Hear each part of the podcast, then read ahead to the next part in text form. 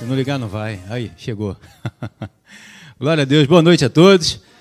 Que bom podemos estar aqui juntos, né? Na presença de Deus, falando com o Senhor e ouvindo a sua voz. Que maravilha.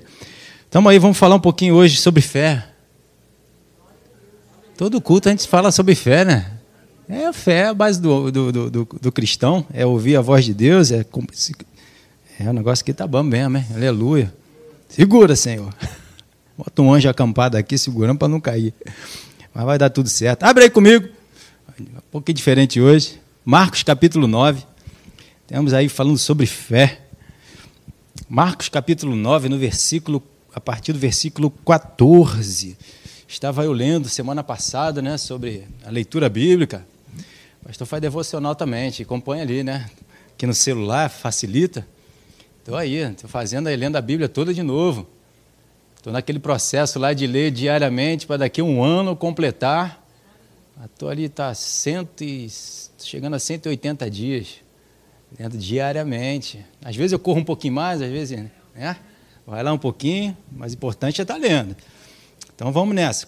Marcos capítulo 9, no versículo 14, fala ali assim: Quando eles se aproximaram dos discípulos, viram numerosa multidão ao redor e que os escribas discutiam com ele.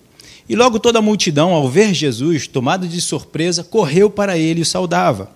Então ele interpelou os, os escribas: Que é que discutis com eles?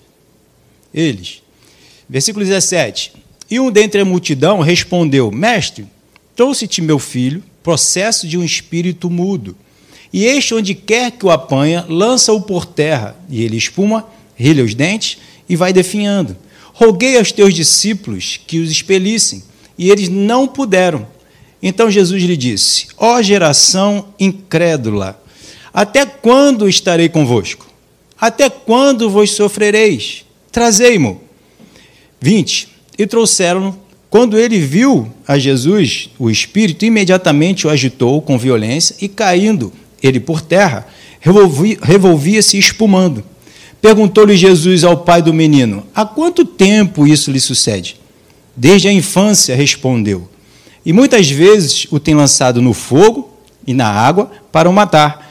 Mas se tu podes alguma coisa, tem compaixão de nós e ajuda-nos. Ao que lhe respondeu Jesus: Se podes, tu, se pode, tudo é possível ao que crê.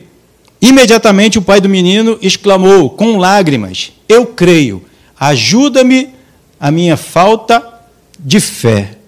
E foi aqui onde Deus começou a falar ao meu coração algo muito bacana, muito legal, que eu quero compartilhar essa noite com você. Então está ali no versículo 24. Imediatamente o pai do menino exclamou com lágrimas: Eu creio. Ajuda-me na falta de fé. Então, crer é ter fé ou não é ter fé? Porque ele diz: Eu creio, ajuda-me na minha falta de fé. Tiago capítulo 2, você conhece, versículo 14. Meus irmãos, qual o proveito se alguém disser que tem fé, mas não tiver obras? Pode acaso semelhante fé salvá-lo? Então esse homem até acreditava, mas ele cria em Jesus. E é uma grande diferença entre você crer em Jesus, para que ele faça, onde a maioria do povo de Deus fica pedindo para Deus fazer. Ele crê que Deus pode fazer, mas ele não acredita que ele pode fazer em nome de Jesus. Nós não fomos comissionados a fazer? Eu entendo, de certa forma, que esse homem aqui ele estava encontrando em Jesus uma nova forma de viver, uma nova cultura do céu, né? como eu tenho falado várias vezes aqui, um novo atitude, um novo comportamento, um novo posicionamento em Deus, né? Era novo para ele. Mas isso nós temos que trazer esse ensinamento para as nossas vidas. O que, que a maioria das vezes a gente faz quando acontece alguma situação? Senhor, faz isso, faz aquilo para mim. A gente busca a Deus para que Deus faça. A gente busca o Jesus para que Jesus faça. A gente busca o Espírito Santo para que o Espírito Santo faça. Quando ele está dizendo para nós, eu já dei para vocês. Vocês têm autoridade. Vai no meu nome, expulse o demônio, ressuscite os mortos, né? impõe a mão no enfermo, eles serão curados. Então ele diz que está conosco para que nós possamos fazer essa obra. Claro que a gente não vai fazer isso de qualquer jeito, de qualquer forma. Nós precisamos é buscar o Senhor para ouvir dele aquilo que temos que fazer e ouvindo dele nós temos que colocar em prática. E é aqui onde a gente não quer fazer, onde foi a maior, uma das melhores obras que Jesus fez, nos reconectando a Deus para que nós possamos ter essa comunhão com Ele e sermos por Ele trabalhado, exortado, consolado, edificado, ser moldado à imagem e semelhança dele. Então, esse homem, ele cria que Jesus podia salvar o filho dele. Mas ele não não estava a ponto de poder fazer essa obra, nem mesmo seus discípulos. A gente vê aqui né, no versículo anterior que ele diz: Jesus, se tu pode fazer alguma coisa, porque eu trouxe meu filho até os seus discípulos e eles não puderam. E é isso que a gente vai estar conversando aqui nessa noite. Então preste bastante atenção. Então botei essa frase que Deus trouxe ao meu coração. Ter fé não é pedir para Deus fazer, é fazer o que Deus pedir para você fazer. Então nós vamos ser orientados por Deus para fazer algo. Porque hoje nós temos essa comunhão com o Pai.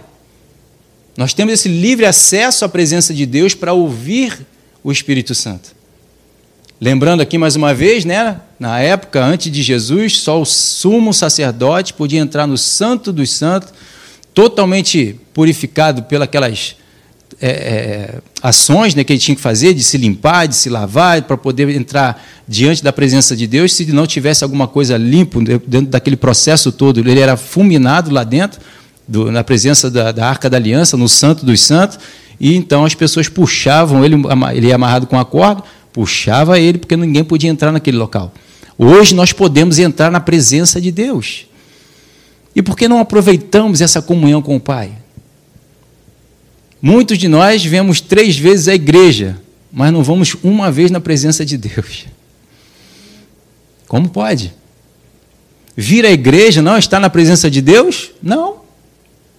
Muitos de nós podemos estar muito afastados de Deus, frequentando a igreja três vezes por dia, como é o nosso caso aqui, quarta, tem quinta-feira também a oração, domingo pela manhã, domingo pela noite, né? Mas não estarmos na presença de Deus. A gente vai ver isso aqui também. Então, Marcos capítulo 4, no versículo 35, diz assim: Naquele dia, sendo já tarde, disse-lhe Jesus: Passemos para outra margem. A fé não vem pelo ouvir? E ouvir o que Deus fala, o que Jesus fala, o que o Espírito Santo nos fala, a sua palavra. Então Jesus pegou e colocou o que dentro do coração deles? Fé. Passemos para outra margem. Foi dito a eles o que, que eles iriam fazer, onde eles tinham que ir como eles iam chegar do lado de lá. Então Jesus falou, botou dentro do coração deles: passemos para outra margem. Então foi colocado fé dentro do coração dos seus discípulos, não foi? Assim como eu e você perguntamos ao Senhor: Senhor, o que, que eu faço? Passemos para outra margem. Qualquer outro tipo de, de direção. Estou dando aqui só um exemplo do que o Senhor, aquilo que Deus pode te orientar e me orientar. Vamos para outro lado. Vamos para do Rio de Janeiro para Niterói. Aleluia. Estou vindo para cá né? constantemente, passemos para outra margem da Bahia. Aleluia. Eu tenho acreditado todas essas quarta-feiras, domingo de manhã, domingo à noite, tenho vindo. Mesmo que está lá levantando-se tempestade, né? trânsito na, na ponte, né? Vocês também agora estão vindo para cá, aleluia. Estamos vindo. Estamos toda vez, todo nosso encontro, nós temos passado de lá para cá. Aleluia. Não temos parado que nem os discípulos. Glória a Deus. Estamos firmes nessa crença. E eles, despedindo a multidão, no versículo 36, o levaram assim como estava no barco, e outros barcos o seguiam. Esses outros barcos que estavam seguindo Jesus, eles não tinham recebido da fé, porque a fé não vem pelo ouvir. Só quem tinha escutado? Os seus discípulos. Esses outros barcos aqui tentaram ir junto acompanhar. Vai conseguir? Não vai. Tanto é que eles param nesse versículo aqui, no versículo 36. Eles não continuam, não se fala mais depois daqueles barcos. O único barco que continua, que consegue continuar, é o barco onde Jesus deu a direção. Os discípulos que foi dada a direção para eles, passemos para outra margem. Os outros não ouviram, quiseram só acompanhar. Então, quem não tem uma palavra, não tem a direção, não vai chegar ao destino. Onde Jesus está indo, onde ele está é, precisando chegar vai ficar pelo meio do caminho. Por quê? Porque não tem uma palavra dentro dele. A fé vem do ouvir. O justo viverá da fé. Então eu preciso ouvir uma direção para eu poder ter força, capacidade e condição de chegar ao meu destino. Se eu não ouvir, se eu, não vai ser gerado fé e eu não vou conseguir chegar. Em algum momento, como os barquinhos aqui pararam, a vida dessa pessoa que não tem direção, ela vai parar. Ela vai retroceder, porque ela não está escutando, não está em comunhão com Jesus. Os discípulos estavam juntos com Jesus. Pode ser que alguma daquelas pessoas ali do barco não era que, de repente, né, não era proibido deles estarem próximo de Jesus para ouvir essa voz, essa direção. Eu também quero ir para o outro lado, posso? Ele poderia dizer: vem com a gente. A gente não sabe. Não foi dito aqui. Mas aqueles que escutaram tinham uma missão: vamos passar para o lado de lá. E eles tinham uma palavra empenhada, que eles iriam chegar do outro lado. Porque Jesus falou: passemos para o outro lado. Então não era uma uma dúvida, um talvez. Era uma certeza de que eles iriam chegar do outro lado. E Jesus estava na polpa, dormindo, no versículo 38, sobre o travesseiro. Eles o despertaram e disseram: Mestre, não importa que pereçamos? Isso foi fé? Chamaram a Jesus porque estava numa tempestade? É fé ou não é fé? chamar Jesus, clamar Jesus, pedir por socorro. Jesus me ajuda nessa situação que eu estou aqui. Se você está passando por alguma situação, está em algum lugar, provavelmente foi porque Jesus te orientou. Abriu uma porta. Se você está ali, o Senhor está contigo. Se o Senhor está contigo, por que tu está clamando ao Senhor? Calma, a gente vai chegar lá. A gente está construindo aqui um pensamento. Amém? Então os discípulos estavam aqui desesperados porque começou a entrar água no barco. Tempestade começou a revolver o mar, agitar o mar, e os discípulos começaram a ficar agoniados. E o mestre? Dormindo. Eu imagino como é que foi essa cena. Tempestade, vento, chuva, a água revolvendo, balançando aquele mar, aleluia, balançando aquele barco, e Jesus mimindo, tranquilo, com certeza ele tinha uma palavra no coração dele. Ele sabia que ele ia chegar do lado de lá. Tanto é que ele estava tranquilo. Em Hebreus diz para a gente entrar no descanso. Jesus é o nosso descanso. Amém. Cantamos aqui. Jesus é o nosso descanso. A sua palavra nos traz o descanso. Porque sabemos que tem alguém que já lutou a nossa luta, já guerreou as nossas guerras, já nos fez em todas elas mais do que vencedor. Já fez porque ele já conquistou essa obra na cruz. Então por que estamos ficando agitados? Se Jesus deu uma palavra para esses meninos, passemos para o lado de lá, não importa o que, que fosse acontecer no meio do caminho, eles, eles iam chegar do lado de lá. A Bíblia diz em João que o mestre não é maior do que os seus servos. E os servos não são maior do que, seus, do que o mestre. Basta ele ser igual. O servo tem que ser igual ao mestre. Então o que, que o mestre estava fazendo? Dando exemplo. Descansa, meu filho. Jesus estava descansando no barco. Claro que eles tinham uma missão. Acredito que nessa época não era barco a motor, era, aleluia, braçal. Então os meninos tinham que continuar no trabalho deles, remando. Vamos embora remar, não para não. Aí eu lembro aqui daquele, tem, um, tem um, uma competição aí que fica um, um, cara lá só na pontinha, né? Não sei como é que é o nome daquela. Fica só na pontinha gritando, né? Dando o ritmo. Hey! sei lá, não sei nem como é que é o grito. Mas fica lá, bata e fica todo mundo ali remando, remando, e o cara cantando lá, e eles vão remando, eles não param enquanto não chegar no destino. Só que aqui essa tempestade, essa situação fez os discípulos pararem de remar. Se a gente tem uma palavra de Deus no nosso coração, como eu falei aqui já em outras ministrações, a gente tem toda a capacitação para continuar caminhando e não retroceder. A gente tem a força, é, como, é, foi, do, foi domingo passado eu falei, a força que fez com que Pedro voltasse a pescar de novo, depois de ter passado toda uma noite tentando pescar, com toda. indo num canto, indo no outro, toda, ele conhecia aquela região toda, onde é que tinha o um peixe, foi lá, não pescou nada, cansado no dia seguinte, arrumou tudo. Jesus pregou, ainda levou mais um tempo ali pregando. Provavelmente Pedro estava cansadão, doido para ir para casa, o quê? Dormir, descansar. Mas Jesus falou para ele: volta para o mar. Ah, Jesus, eu até posso voltar, mas dá para ser mais tarde, na noite seguinte? Podia. N coisas. Mas a palavra que Pedro recebeu renovou ele, fortaleceu ele, quebrou todo a sofisma da mente dele que poderia estar querendo fazer ele desistir, fez ele voltar, renovou as forças para ele continuar remando até um ponto em que Jesus falou: aqui tá bom. Jogou a rede, ainda pegou muitos peixes, força para trazer tudo de volta. Olha a capacidade que uma palavra que o próprio Pedro falou sobre a tua palavra, eu vou jogar de novo. Olha o poder que a palavra tem para nos condicionar porque a gente não vai na nossa força, a gente vai na capacidade de Deus, na força de Deus. E por isso que, como a gente falou aí várias vezes aí em Efésios, que nós temos que ir na força de Deus, na força do seu poder. Não na nossa força, na nossa capacidade, no nosso poder, que não temos nenhum. Mas quando temos uma palavra do Senhor, a gente não pode largar essa força, esse poder, essa capacidade para lá e desistir a gente tem mais do que a força de Sansão. Porque a gente tem a força do Espírito Santo na nova criatura. Meu Deus, isso é um poder inimaginável.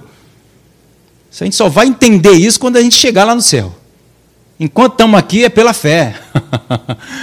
então tudo é possível ao que crê. Então continua acreditando. Não desista porque está entrando água no teu barco.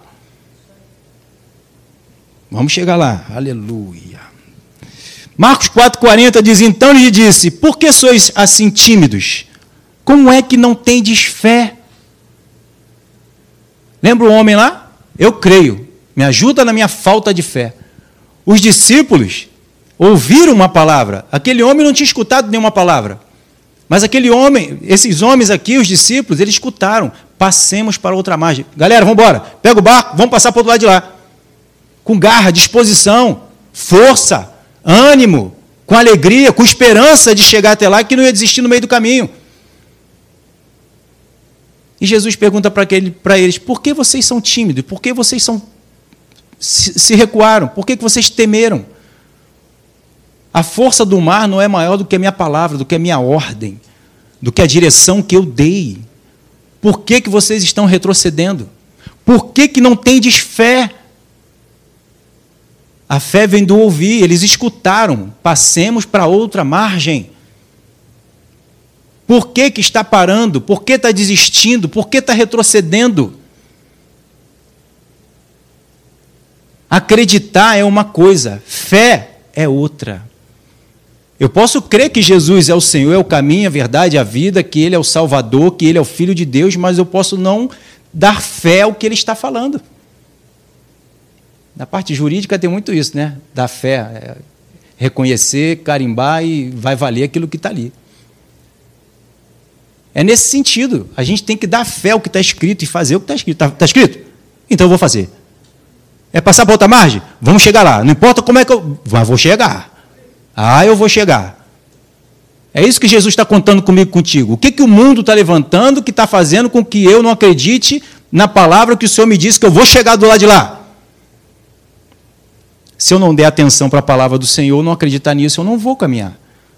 Aquele homem falou para Jesus: Eu creio que o Senhor pode fazer. Me ajuda nessa falta de fé. Muitos de nós estamos pedindo a Jesus, ao Senhor, para fazer coisas que ele já fez, achando que isso é fé. Não é fé. Porque ele já nos comissionou, ele já conta comigo e contigo para nós ativarmos o céu aqui na terra, ativarmos as palavras aqui na terra. Nós somos esse representante, assim como Jesus o foi. Ninguém tinha visto um homem viver na plenitude da fé. Abraão é o pai da fé, mas ele não viveu na plenitude da fé como Jesus viveu e foi esse representante aqui na terra. Hoje nós podemos olhar e ver isso. E tomar como exemplo a vida dele e vivemos igualzinho. É, é Ctrl V, Ctrl C, né? Copiar e colar. Isso. Aleluia. Glória a Deus. Copiar e colar. A gente olha, copia e cola. Hoje está facinho. Só que eu preciso ter comunhão. Está vendo? Eu não sei como é que é na, na, informática, eu falo diferente. Mas se eu sei como é no espírito, na comunhão, se eu tivesse na comunhão dos professores aí na informática, eu saberia dizer. Mas como não está, faz errado. Mas se aqui você está próximo de Jesus, próximo do Espírito Santo, Espírito Santo falando, você vai fazer certinho. Cada um no seu quadrado, né? Deixa eu no meu aqui. Aleluia. Mas entende? Por eu não saber, eu fico pedindo para o Senhor. Não, eu tenho fé. Eu estou sempre pedindo para Jesus fazer para mim. Eu estou cheio de fé. Quando isso não é fé, você até acredita, mas você não tem fé, não tem fé para fazer. E Ele conta comigo e contigo para fazer. Amém. Aleluia! Olha no versículo 41. E eles, possuídos de grande temor, diziam uns aos outros. Aí é onde a gente faz, né? Quem é esse que até o vento e o mar faz parar? Caramba, estou andando do lado daquele que é o Todo-Poderoso, o leão da tribo de Judá, o Senhor dos exércitos, o Rei dos reis e o Senhor dos senhores, aquele em qual todo joelho tem que se prostrar. Fala tudo isso para ele, para ele. Mas na hora de se posicionar do lado desse, que tem tudo isso a teu favor para você fazer o que precisa ser feito, obedecer, botar em prática a palavra, não bota. Faz para mim, Senhor. Eu estou esperando no Senhor. Eu tô, e o Senhor está esperando você. Você esperando no Senhor e o Senhor esperando por você. É o que falou: buscar é o Senhor. A primeira vez que eu li esse buscar, meu pai tinha contado há muitos anos atrás, na época ele trabalhava ainda lá na Manchete, na editora Block, que um rapaz estava com um carro velho no seguro, ele queria dar um PT no seguro, no, no carro para poder receber o seguro. Aí ele pegou, ah, vou fazer, vou fazer, pá, entrou no carro, vou bater no poste, vou pegar o poste de frente, vou arrebentar o carro todinho para dar coisa lá no, no seguro. Meteu a primeira, a segunda. Ah, ah, ah. Aí ele viu o poste crescendo, ele freou. Na hora de bater, não foi. Aí ele falou para meu pai: quando eu comecei a chegar perto, comecei a ver o poste crescer, eu desisti. Quando eu li essa passagem, de buscar ao Senhor, me veio essa imagem, essa ilustração. Por quê? O poste se mexeu? Não. Foi o carro que foi se aproximando. Quanto mais o carro se aproximava, mais ele via o poste crescendo. Deus já veio. Ele não vai vir mais do que ele já veio. Mas quanto mais nós nos aproximamos dele, vamos vendo o tamanho que ele é. A grandeza de Deus. O poder de Deus, da sua palavra, o que que, meu Deus, o que que isso que Jesus fez? Mas nós estamos muito distante disso estando distante, eu não consigo ouvir o que Deus está falando e nem Deus vai conseguir ouvir o que eu estou dizendo. E muitas vezes ele está nos instigando. É o quê? O que, que é que tu quer falar comigo? Estou ouvindo, não. Chega mais perto. Eu estou aqui no céu. Chega para cá. E a gente vai ver que Jesus depois vai dar um conselho para os meninos aqui, ó, jejum e ora. Aí tu vai chegar mais perto de mim, tu vai me ouvir. Porque ele diz: no mundo tem muitas vozes, todas elas têm um sentido. Mas também diz que a voz do Senhor é como muitas águas. Já entrou debaixo de uma cachoeira e ficou lá? Tu escuta nada, só escuta a queda daquela água ali, bum, abafando tudo lá fora. Tu fica ali debaixo. Alguém de fora chama, Leandro! Está tranquilo. Escuta nada. Por quê? Aquele barulhão daquelas águas caindo é assim, quando tu entra aqui debaixo, você só escuta a voz de Deus. A voz da enfermidade, da pobreza, da, da, da doença do mundo, vai tudo embora. Você está escutando a palavra de Deus, você está escutando a voz de Deus, você está debaixo dessa cachoeira maravilhosa. O mundo vai estar tá falando, tu não está nem aí, desprezando o mundo. Não despre, desprezando as tais palavras. Jesus falou lá de Jairo. Jesus estava nem aí com a voz do mundo. Ele só escutava, só buscava ouvir o que o pai dele tinha para dizer. A ele ele buscava às vigílias da noite, subia lá pra, no, no, monte, estava sempre bus querendo buscar a voz de Deus. O que, que, que meu pai tem para me dizer? Isso eu quero. O pão nosso de cada dia dá-nos hoje. Para Jesus também era a mesma coisa, não era facinho para Jesus, não. Jesus aprendeu pelo que ele sofreu, buscava, teve, teve que sacrificar o seu, o seu, o seu corpo, teve que deixar de fazer o que ele queria para fazer o que Deus mandava. Ele passou por tudo isso que a gente passa. Só que ele priorizava o pai. Buscar o seu reino e sua justiça e todas as outras coisas serão acrescentadas. Ele buscava o pai para ouvir o pai dizer e depois ele ia lá buscar, botar em prática o que o pai falava. Não é assim? Lucas 9,40 diz: Roguei aos teus discípulos que o expelissem, mas eles não puderam. Respondeu 41, Jesus, ó geração incrédula e perversa. Gostei dessa versão. Olha como ela fala. Até quando estarei convosco e vos sofrereis? Lá em, lá em Marcos, são duas perguntas. Até quando estarei convosco? Até quando sofrereis? Aqui ele junta e faz uma pergunta só e olha o sentido que dá. Até quando estarei convosco e, vós e vocês vão sofrer? Até quando eu tá, vou estar com vocês, a minha obra consumada, a vitória já decretada, e vocês vão continuar sofrendo? Eu já não venci tudo isso, então por que, que estão sofrendo? Deu para entender? Até quando eu vou estar com vocês, no meio de vocês, e vocês vão continuar sofrendo, vão estar nessa posição de estar sofrendo. Eu não estou com vocês. O maior não é aquele que está com vocês do que aquele que está no mundo. Não é que nós não vamos ter aflição. No mundo passarei por aflição, mas ele está dizendo: tem de bom ânimo. Eu estou com vocês. Eu guerrei suas guerras, eu... todas essas promessas estão já do nosso lado. Mas a gente acha que estando com Deus e Deus estando conosco, Ele está nos isentando das aflições, das situações do mundo. Não está nos isentando, mas ela não, nós estamos. Lembra que eu falei aqui uma vez? Nós estamos imunes. Porque eu posso estar passando. Paulo fala isso. Aprendi a estar em toda a situação, tendo tudo quanto tenho nada. Estou alegre. Estou em paz. Jesus falou: Eu vos dou a paz, não como o mundo dá. Paz em meio ao caos. O caos ali. E Deus me lembrou de novo do meio do furacão. Tudo em volta, rebentando tudo, mas no olho do furacão tudo tranquilo. O olho do furacão, rebenta tudo, daqui a pouco aquela bonança, daqui a pouco volta, rebenta tudo de novo. Por quê? Está aquele círculo. No meio, tu olha para o céu, céu clarinho. Está com Jesus? Está todo mundo aí fora, o mundo todo aí num rebuliço só. Mas aquele que está com o Senhor está em paz. Está na vitória, está no descanso, está no sossego, está botando a palavra de Deus em prática, está em, em, comunhão com Deus. Deus está só mostrando, lá, o inimigo vem por ali, mas ele está derrotado. Vai botando, vai fazendo isso, fazendo aquilo, aquilo outro, está na minha palavra, vai botando em prática, tu está guardado, protegido, mil cairão do teu lado, dez mil ao teu direito, mas você não vai ser atingido. Do teu ladinho, ó, do teu lado. Mil vão cair do teu lado, dez mil vão cair do outro, mas você não será atingido. Não tem bala perdida, tem bala achada. Ela não vai achar aquele que está guardado e protegido por Deus. Vai achar aquela, aquele que está sem a proteção do Senhor. Mas aquele que está no Senhor, aquele que literalmente, realmente está botando a palavra em prática, ele se vai ser guardado, protegido, abençoado, suprido, sustentado, espírito, alma e corpo, família, todo mundo. Por quê? Porque esse está botando a palavra de Deus em prática. Então é justo ele passar por essas bênçãos, ficar guardado e protegido pelo Senhor. Então não se preocupe.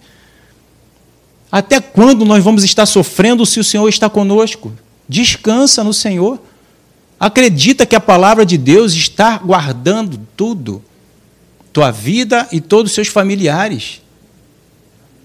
Vai declarando e continua declarando. Não, está escrito aqui, ó, eu e minha família estamos abençoados. Meus filhos são uma bênção. O furacão está rodeando. Eu e minha filha é uma bênção. Serve ao Senhor, cresce no Senhor, cheia do Espírito Santo. Porque eu creio no que ele disse. Porque eu vivo o que está escrito. Eu que eu digo, todos nós, né? Aquele que acreditar. É esse posicionamento que nós precisamos ter. E isso sim é fé. Não é ficar dizendo para ele, Senhor, faz para mim, faz para mim, faz para mim, faz para mim. Se ele diz, já fiz, já fiz, já fiz, se posiciona. Se submeta a Deus, resista ao diabo, ele fugirá de vós. O que é se submeter a Deus, se não se submeter ao que está escrito?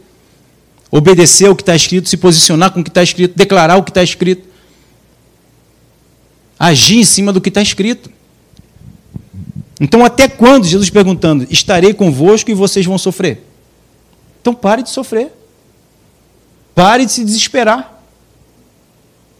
Se posicione o que está escrito, declare e fique tranquilo em paz. Olha aqui em Mateus capítulo 8, versículo 8. Você conhece também a história do centurião que chegou lá para curar o servo e pede a Jesus. E no versículo 8 ele diz: Mas o centurião respondeu: Senhor, não sou digno de que entres na minha casa. O centurião vai lá chamar Jesus e Jesus diz: Eu vou contigo, vou curar. Ele fala assim: Não, não, não sou digno que você entre na minha casa. Mas apenas manda com uma palavra e meu rapaz será curado. Aí olha a explicação que ele dá. Repetir. Versículo 9. Pois também. Volta. pois também eu sou sujeito à autoridade. Tenho soldado as minhas ordens e digo a este: vai, e ele vai. E a outro: vem, e ele vem. E ao meu servo: faze isto, e ele o faz. Volta. Quando é, ouvindo isso, admirou-se Jesus e disse ao que o seguiam: Em verdade vos afirmo que nem mesmo em Israel achei fé como esta. Que fé que Jesus está dizendo desse homem que foi uma grande fé? De obedecer à direção que lhe é dada. Vai, ele vai. Vem, ele vem. Faz isso, ele faz. Você percebe que o servo e o, e o desse centurião, ele só faz aquilo que lhe é mandado fazer? É que nem no militar. Tem o, o, o, a maior patente e tem os patentes menor ou até o soldado. Por mais que eu saiba fazer alguma coisa, eu posso fazer alguma coisa sem uma ordem, sem uma direção? Não posso, eu tenho que ficar ali. Ó. Se a gente está numa formatura, o cabo do lado pode até cair, tu não vai nem mexer. Deixa o cara cair e alguém que vai lá socorrer. Tu tem que continuar ali, ó. a não ser que o comandante mande, né? Ajuda ou não. Se não mandou, tu tem que ficar ali. Tu não pode ajudar. A vontade é de querer ajudar. Levanta aí, tirar o cara, pô, bateu com o nariz no chão, sei lá, desmaiou, algum motivo, mas você não pode fazer, você continua ali, ó. Aguardando um comando. É o centurião está dizendo. Jesus, o que tu me mandar fazer, eu vou fazer.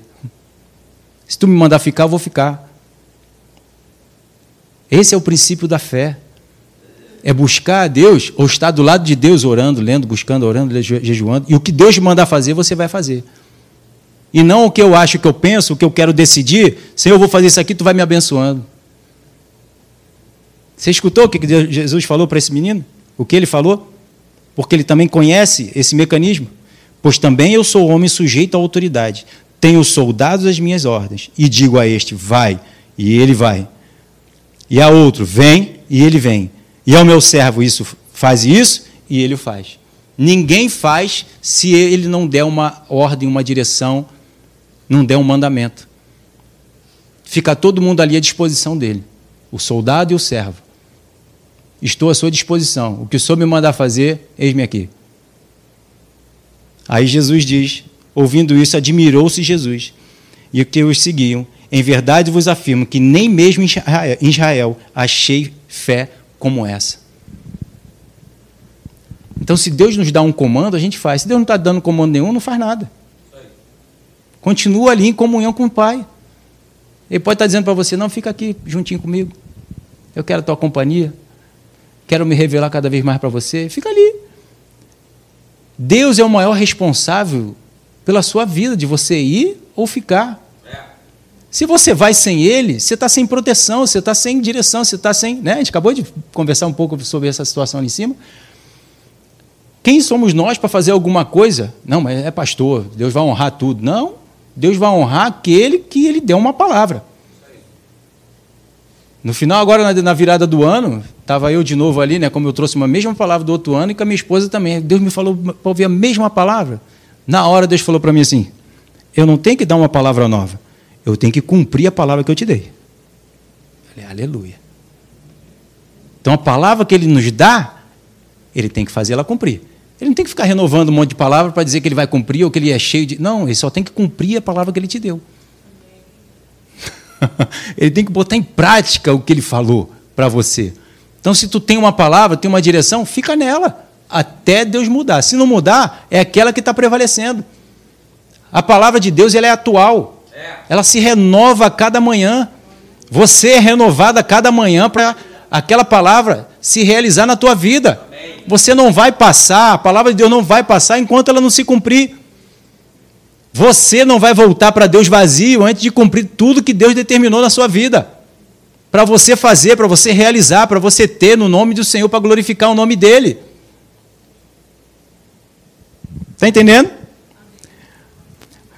Marcos 9, 28 então diz: Quando entrou em casa, os seus discípulos lhe perguntaram, em particular, por que não podemos nós expulsá-lo?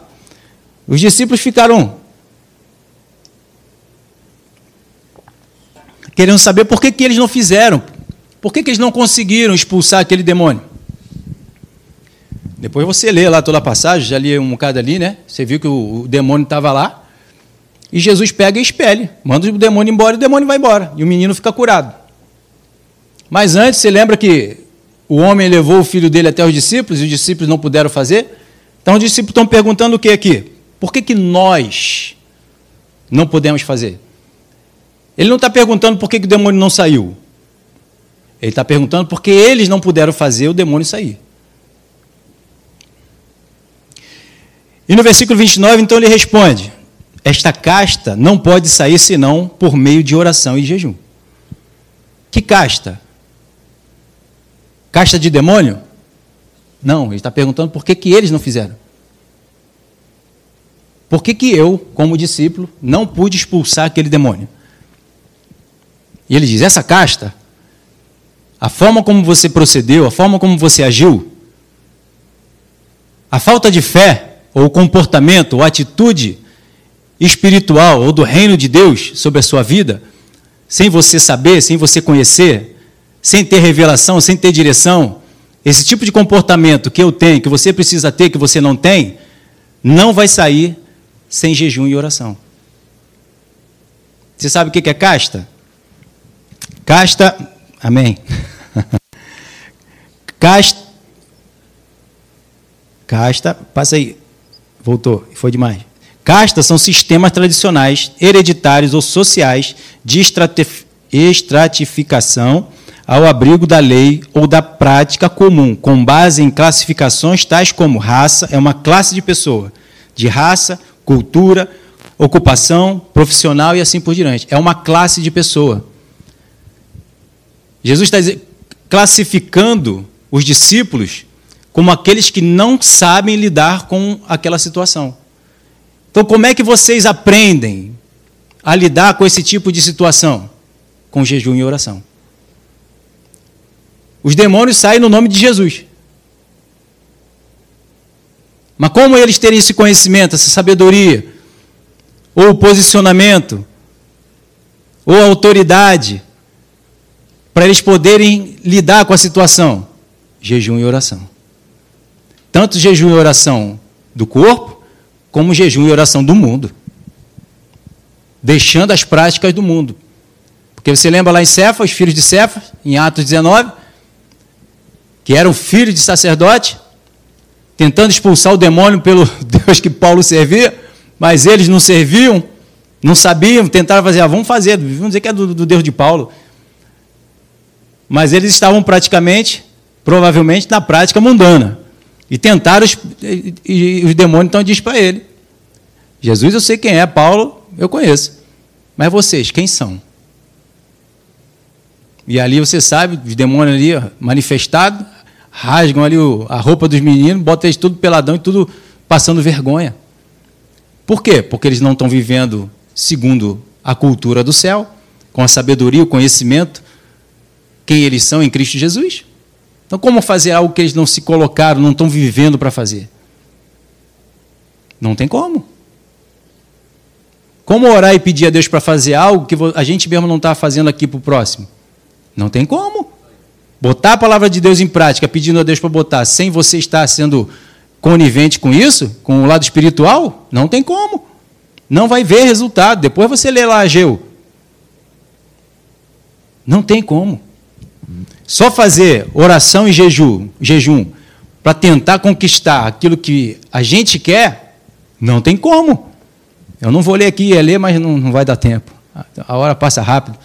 Mas depois você lê Isaías capítulo 1, Isaías capítulo 58, E ali ele vai estar falando sobre os sacrifícios, sobre os, os jejuns. E ele está dizendo ali que ele não aceita mais esse tipo de jejum se a pessoa não se, não, com propósito errado, só propósito de homens e sem mudar o seu comportamento. Não tem como. A gente fica à mercê do mundo, mesmo sendo frequentador de igreja, tendo um dia levantado a mão. Isso tudo tem que fazer, é muito bom, é o começo, é o início de tudo. E eu preciso, com tudo isso, relacionar com Deus e deixar as práticas mundanas de lado. Senão, como repreender o maligno pelo qual eu sirvo a ele? Que eu estou fazendo a vontade dele? Não tem como. Eu preciso fazer a vontade de Deus e expulsar o demônio. Aí sim. Aí tem a aprovação, a justificação. Deu para pegar? Só para a gente fechar aqui. Marcos, é, Mateus capítulo 9, versículo 14, diz lá: ó, Vieram depois os discípulos de João e lhe perguntaram: Por que jejuamos nós, os fariseus, muitas vezes, e teus discípulos não jejuam? Os fariseus jejuavam para também ter só o propósito e objetivo deles. Não buscava a Deus para ouvir, porque a gente, quando ora e jejua, a gente está tendo sensibilidade para ouvir o Espírito Santo. Para quê? Para ouvir o Espírito Santo e botar em prática aquilo que ele te diz. E respondeu então Jesus, para fechar: Pode acaso estar triste os convidados para o casamento enquanto o noivo está com ele? Dias virão, contudo, em que lhes será tirado o noivo, e nesse dia hão de jejuar. Então Jesus, Jesus estava ali, o consolador. Quem era Jesus o consolador? Aquele que te explicava, fazia para você, te orientava, dizia qual era a vontade de Deus, qual era o propósito, qual era o objetivo, para onde tinha que ir. Agora não tem mais esse representante. Agora ele conta comigo e contigo. Ele mandou o outro representante, quem? O Espírito Santo. Mas para isso eu preciso orar e jejuar. Para quê? Para eu estar sensível à voz de Deus. Para que eu possa, então, colocar em prática aquilo que o Espírito Santo for me orientando, me dizendo para eu fazer. Deu para pegar? Vamos ficar de pé.